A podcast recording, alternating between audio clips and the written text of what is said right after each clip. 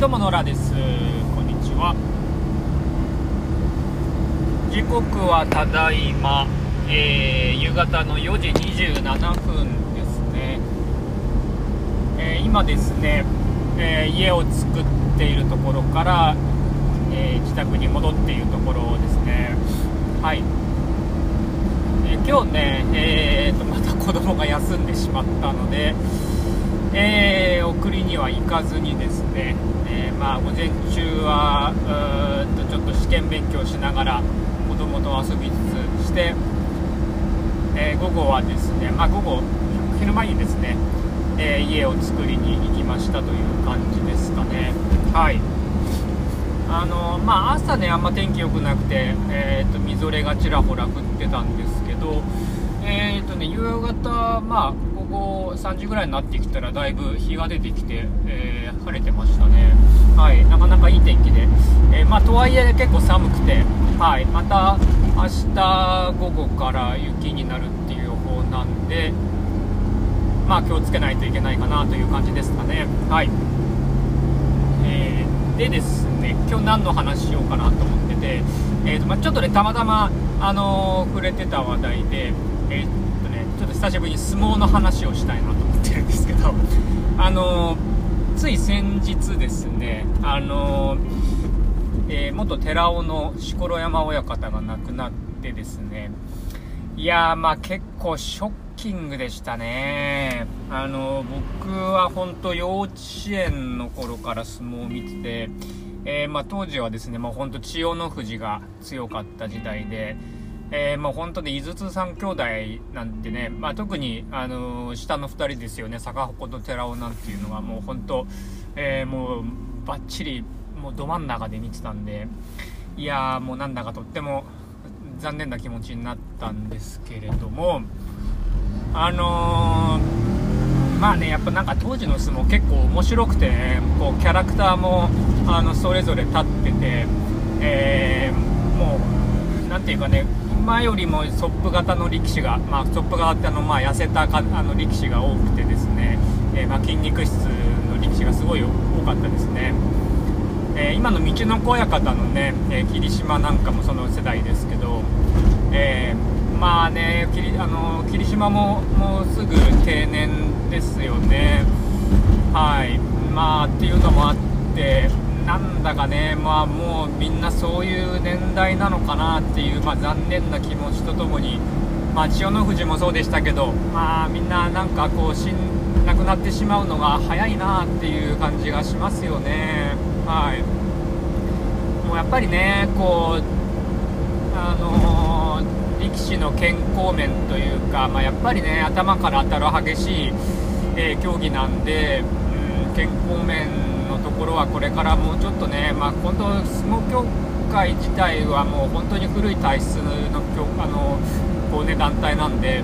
んまあ、なんかその辺をしっかり今後やっていってもらいたいなっていう思いはあるんですけどね。うんまあ、やっぱりね、今、まあ、引退したばっかりの稀勢の里とか白鵬あたりがあっと上に行かない限りはなかなかこの辺の改革は進まなそうだなっていうのはなんとなく思っているところですね。はいうんまあね、なんかいっそのこと次の理事長は若くして、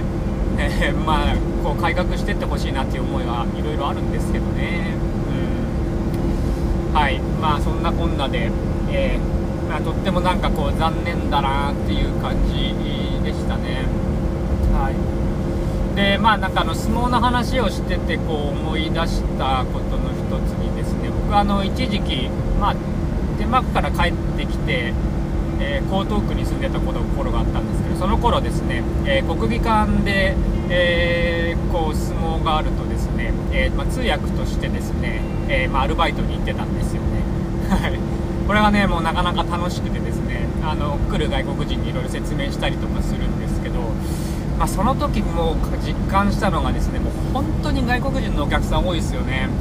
うん、客席見てて、まあ、テレビとかで見ててもねやっぱり多いなって感じますし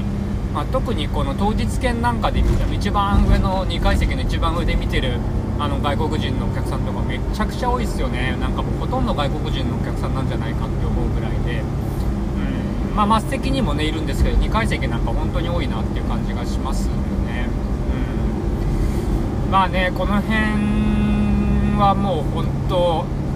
まあ、相撲自体のね競技がすごくこう単純だっていうのもあるんですけど、まあ、やっぱりそれでいてこう妙な髪型をしてこうねぶつかり合うみたいなのってなかなかお目にかかれるもんじゃないんで、えー、まあそういうねもの珍しさも手伝ってこう、えー、いわゆるね伝統芸能として見て、えー、いるんでしょうけどあの相撲ってねその伝統芸日本の伝統芸能の中ではねやっぱ結構ね単純なものなんですよ。分かりやすいんですよね。えーあのー、これ例えば落語とか歌舞伎ってやっぱりストーリーがあるんでストーリーのあるものって結構難しいですよね。こう翻訳を交えながらこうやっぱり見なきゃいけないっていうのがあるから。あの単純にこうなんかスポーツとしても楽しめるっていうのはエンターテインメントとしてやっぱりすごいあの貴重なものだと思うんですよね。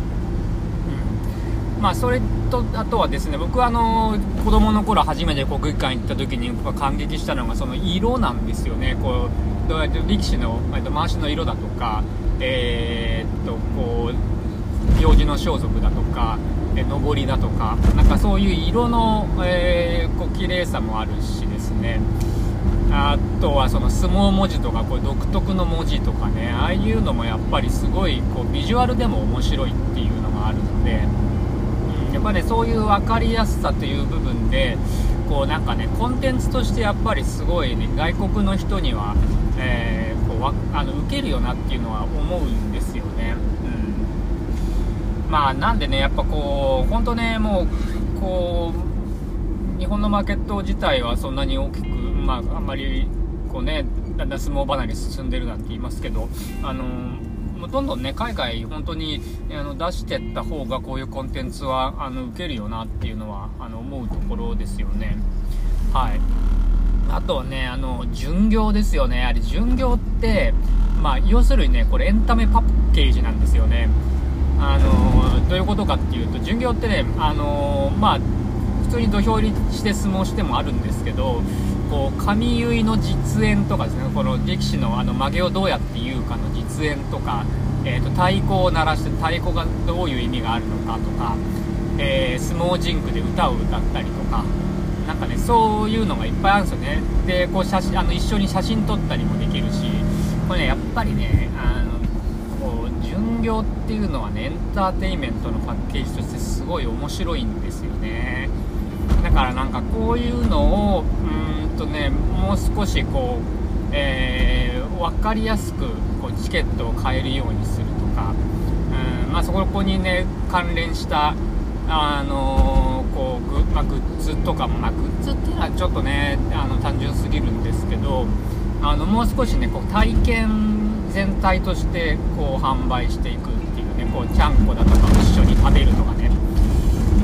ですよね。でまあ、あとね、日々こうあの部屋で稽古もしてるわけですから、まあ、こう部屋の見学なんかも、まあ、今ね、結構敷居低くなってあの僕が見に行ってた頃なんかよりはだいぶあの見れるようになってる感じしますけど、まあ、それでもね、いろいろもう少しあの有料のツアー組んだりとかっていうのあってもいいのかなっていう気がするんですよね。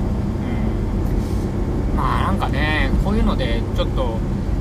あの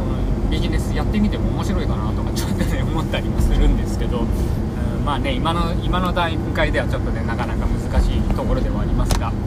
はい、うんまあ、そんなんでねこうやっぱりねこう伝統ものってその何百年続いてるこう普通の例えばお茶屋さんとかでもそうなんですけどあのねそういうところの方がね割と革新的なんですよね。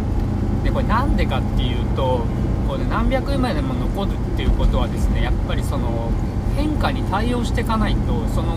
まあ、業界とかお店とか自体ってね続いていかないんだと思うんですよね。そうだからあの歌舞伎とかもそうですけどなんかスーパー歌舞伎やったりとかねなんか結構突拍子もないようなことやったりするんですけどやっぱりそれってその生き残るためにこう大きな変革をね次々やっていくっていう、まあ、そういう柔軟性みたいのって本当は伝統芸能ってすごくあると思うんで、まあ、相撲もぜひねこう外に向けていろいろやってってもらいたいなと思うところでしたね。はいではでは